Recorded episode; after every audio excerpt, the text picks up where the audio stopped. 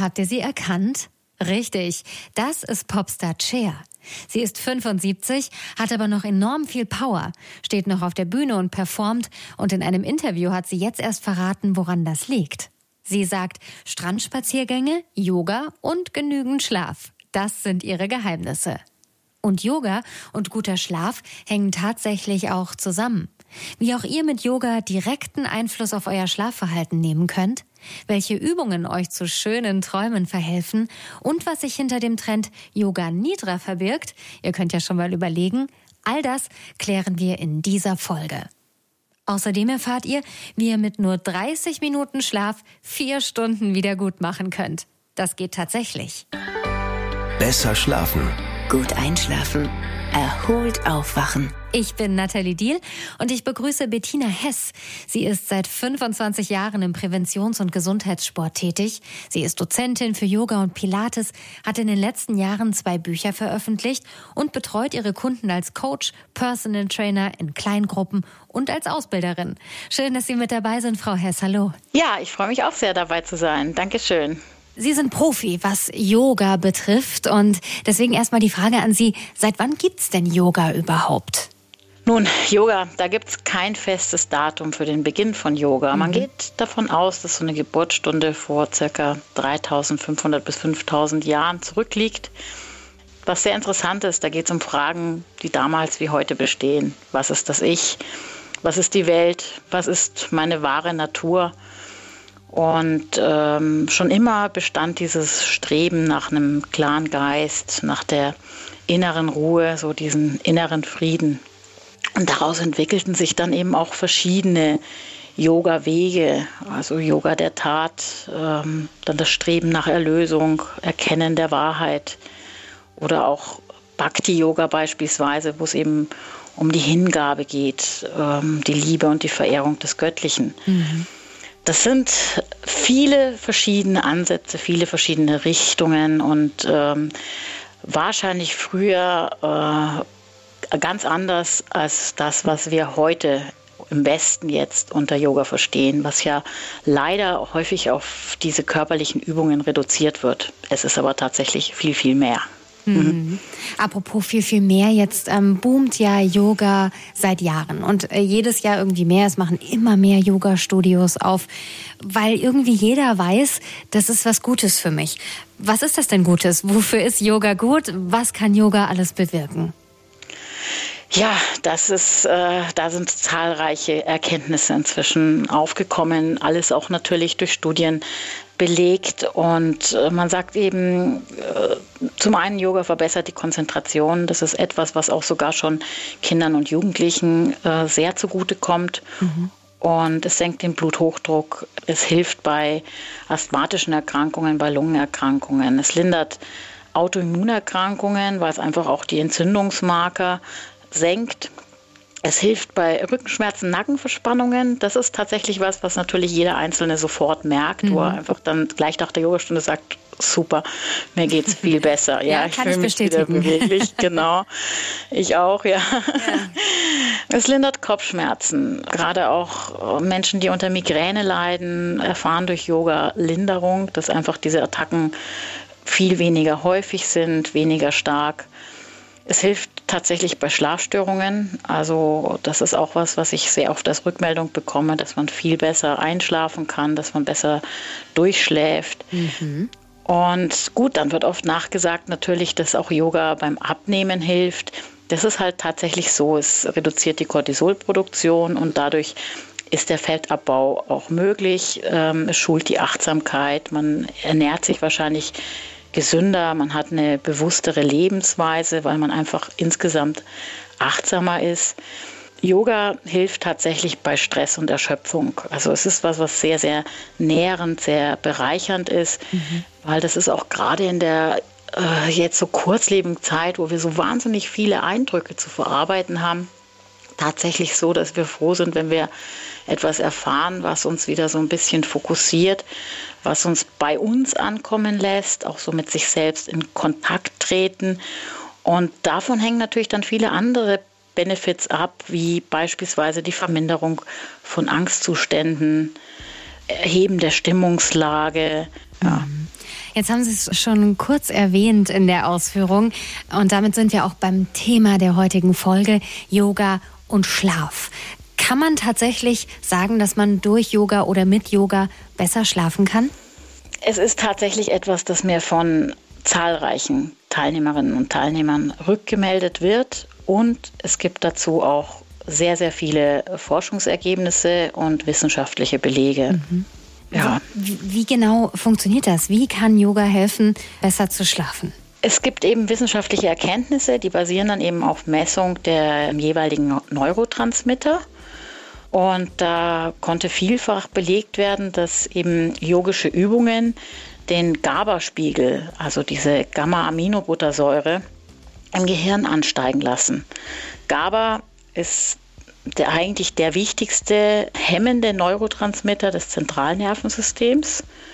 Und dazu kommt dann eben auch noch die Tatsache, dass diese Entspannungsübungen eben zu einer Reduktion des Cortisolspiegels führen, was ich auch eingangs erwähnt hatte, eben auch was so Fettabbau und so betrifft, dass ich überhaupt die Möglichkeit schaffe, dass mein Körper Fett abbauen kann. Das ist oft nicht möglich, wenn ich unter Strom stehe, Stress habe und der Cortisolspiegel sehr, sehr hoch ist. Mhm. Und wenn der Cortisolspiegel eben ein bisschen gedrosselt wird, dann kann aber gleichermaßen der Serotoninspiegel, also der Gegenspieler, dazu ansteigen. Und aus diesem Serotonin wird wiederum bei Dunkelheit Melatonin gebildet. Und das ist das, was uns eben entspannt schlafen lässt.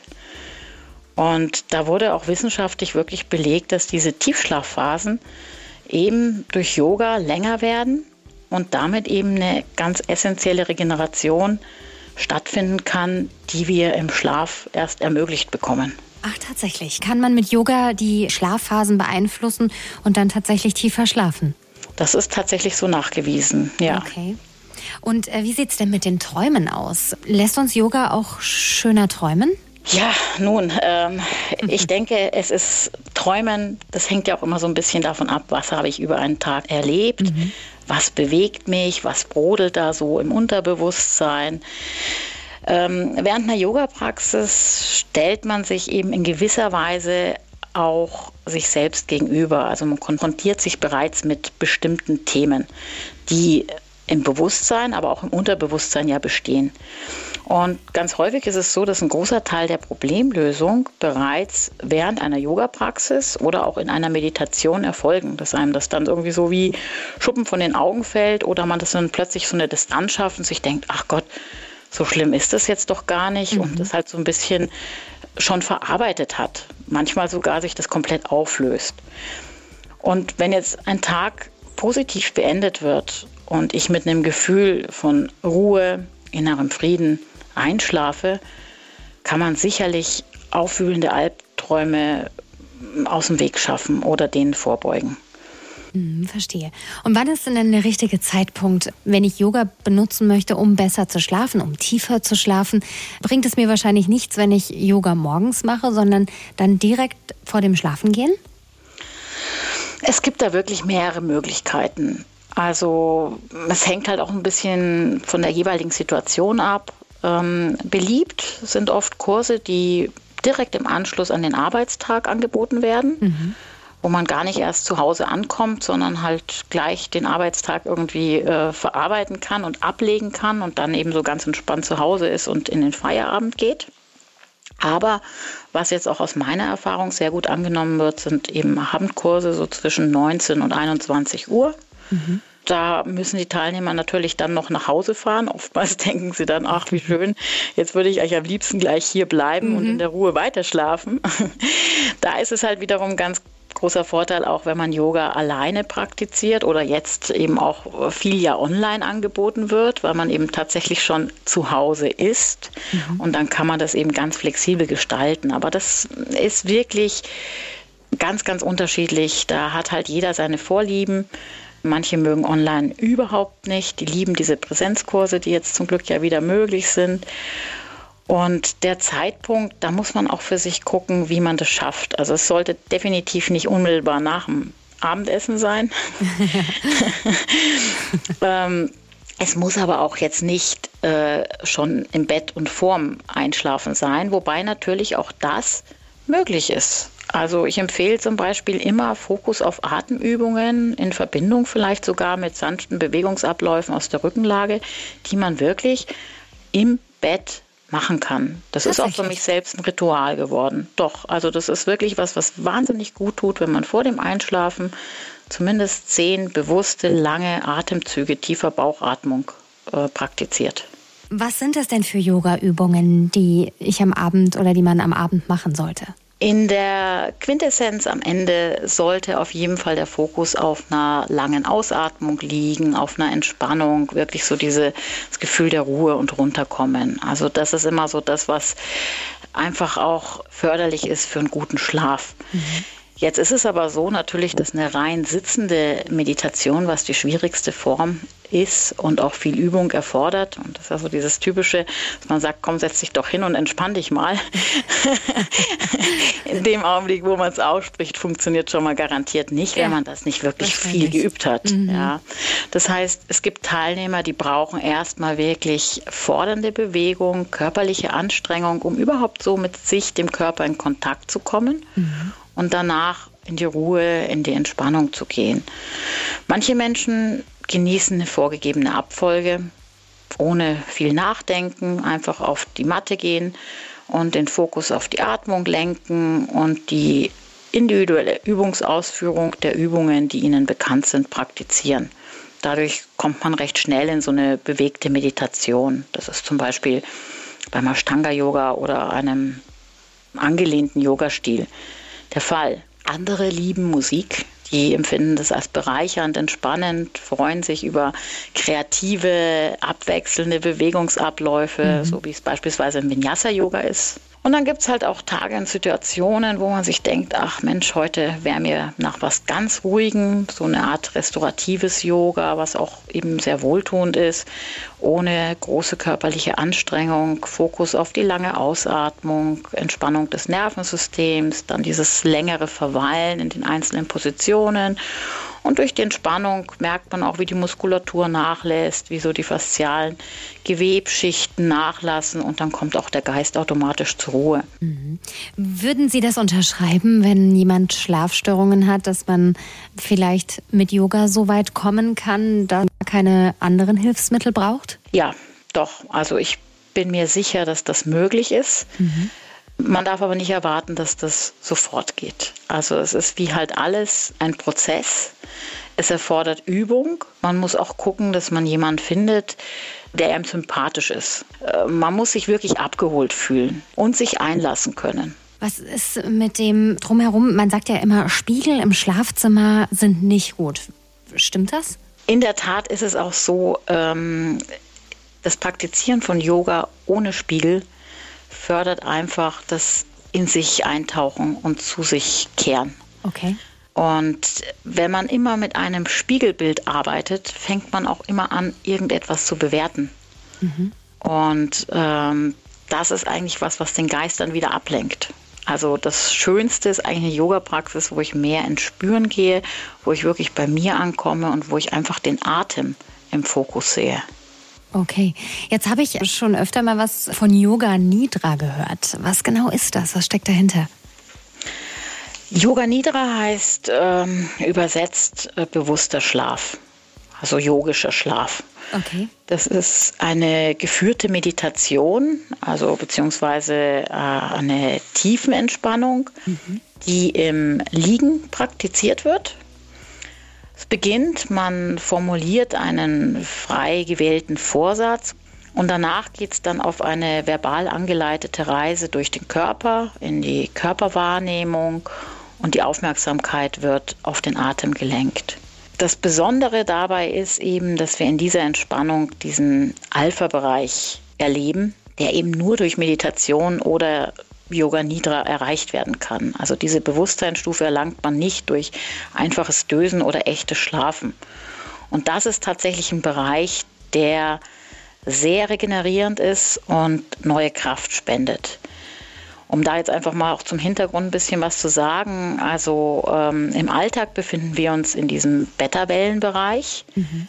Also da sind wir wach, aktiv. Und wenn wir eben jetzt in Tiefschlaf sinken, dann sind wir im Delta-Zustand. Okay. Ja, das sind so ganz, ganz langsame Gehirnwellen, die da erzeugt werden. Und das ist eine Phase, wenn wir da geweckt werden, dann sind wir auch unter Umständen etwas desorientiert. Das ist bei Yoga Nidra nicht so. In diesem Alpha-Bereich ist es tatsächlich so, dass wir bereits nach einer Praxis von 30 Minuten hellwach und konzentriert rausgehen. Und es wird auch nachgesagt, dass man damit tatsächlich zwei bis, bis zu vier Stunden Schlaf ersetzen kann. Heißt jetzt natürlich nicht, dass man damit den Schlaf generell jetzt reduzieren sollte und täglich eine halbe Stunde Yoga Nidra machen. Nur wenn jetzt jemand tatsächlich unter Schlafstörungen leidet oder permanente Unruhe empfindet oder eben auch mal schlecht geschlafen hat, dann kann man tatsächlich mit so einer Kurzeinheit das so ein bisschen kompensieren, um einfach wieder die Aktivität des Geistes zu beruhigen. Toll, das klingt ja wirklich fantastisch. Also ähm, falls mal doch die Nacht zu kurz war und man ein bisschen Power zurückbraucht, dann können 30 Minuten Yoga Nidra tatsächlich bis zu vier Stunden Schlaf ersetzen. Ja, so, so wird das gesagt, tatsächlich, ja. Wobei ich wollte jetzt auf äh, meinen Schlaf deswegen nicht verzichten. Also es ist eine schöne Ergänzung. Sehr schön. Ja, oder eben mal ein schöner Ausgleich, wenn es dann halt doch mal nicht geklappt hat mit äh, richtig viel und erholsamem Schlaf, ne? Absolut, so ist es. Super. Damit sind wir dann auch schon am Ende dieser Folge. Ich sage vielen, vielen Dank, Frau Hess. Es war sehr interessant, sehr spannend. Ja, sehr gerne. Ich danke Ihnen ganz herzlich. Besser schlafen. Gut einschlafen. Erholt aufwachen. Und damit sage ich vielen Dank fürs Zuhören und vielleicht entdeckt ihr Yoga ja ganz neu für euren Alltag oder ihr seid schon erfahrene Yogis und stellt eure Routine so um, dass auch euer Schlafverhalten positiv beeinflusst wird. Bis zum nächsten Mal.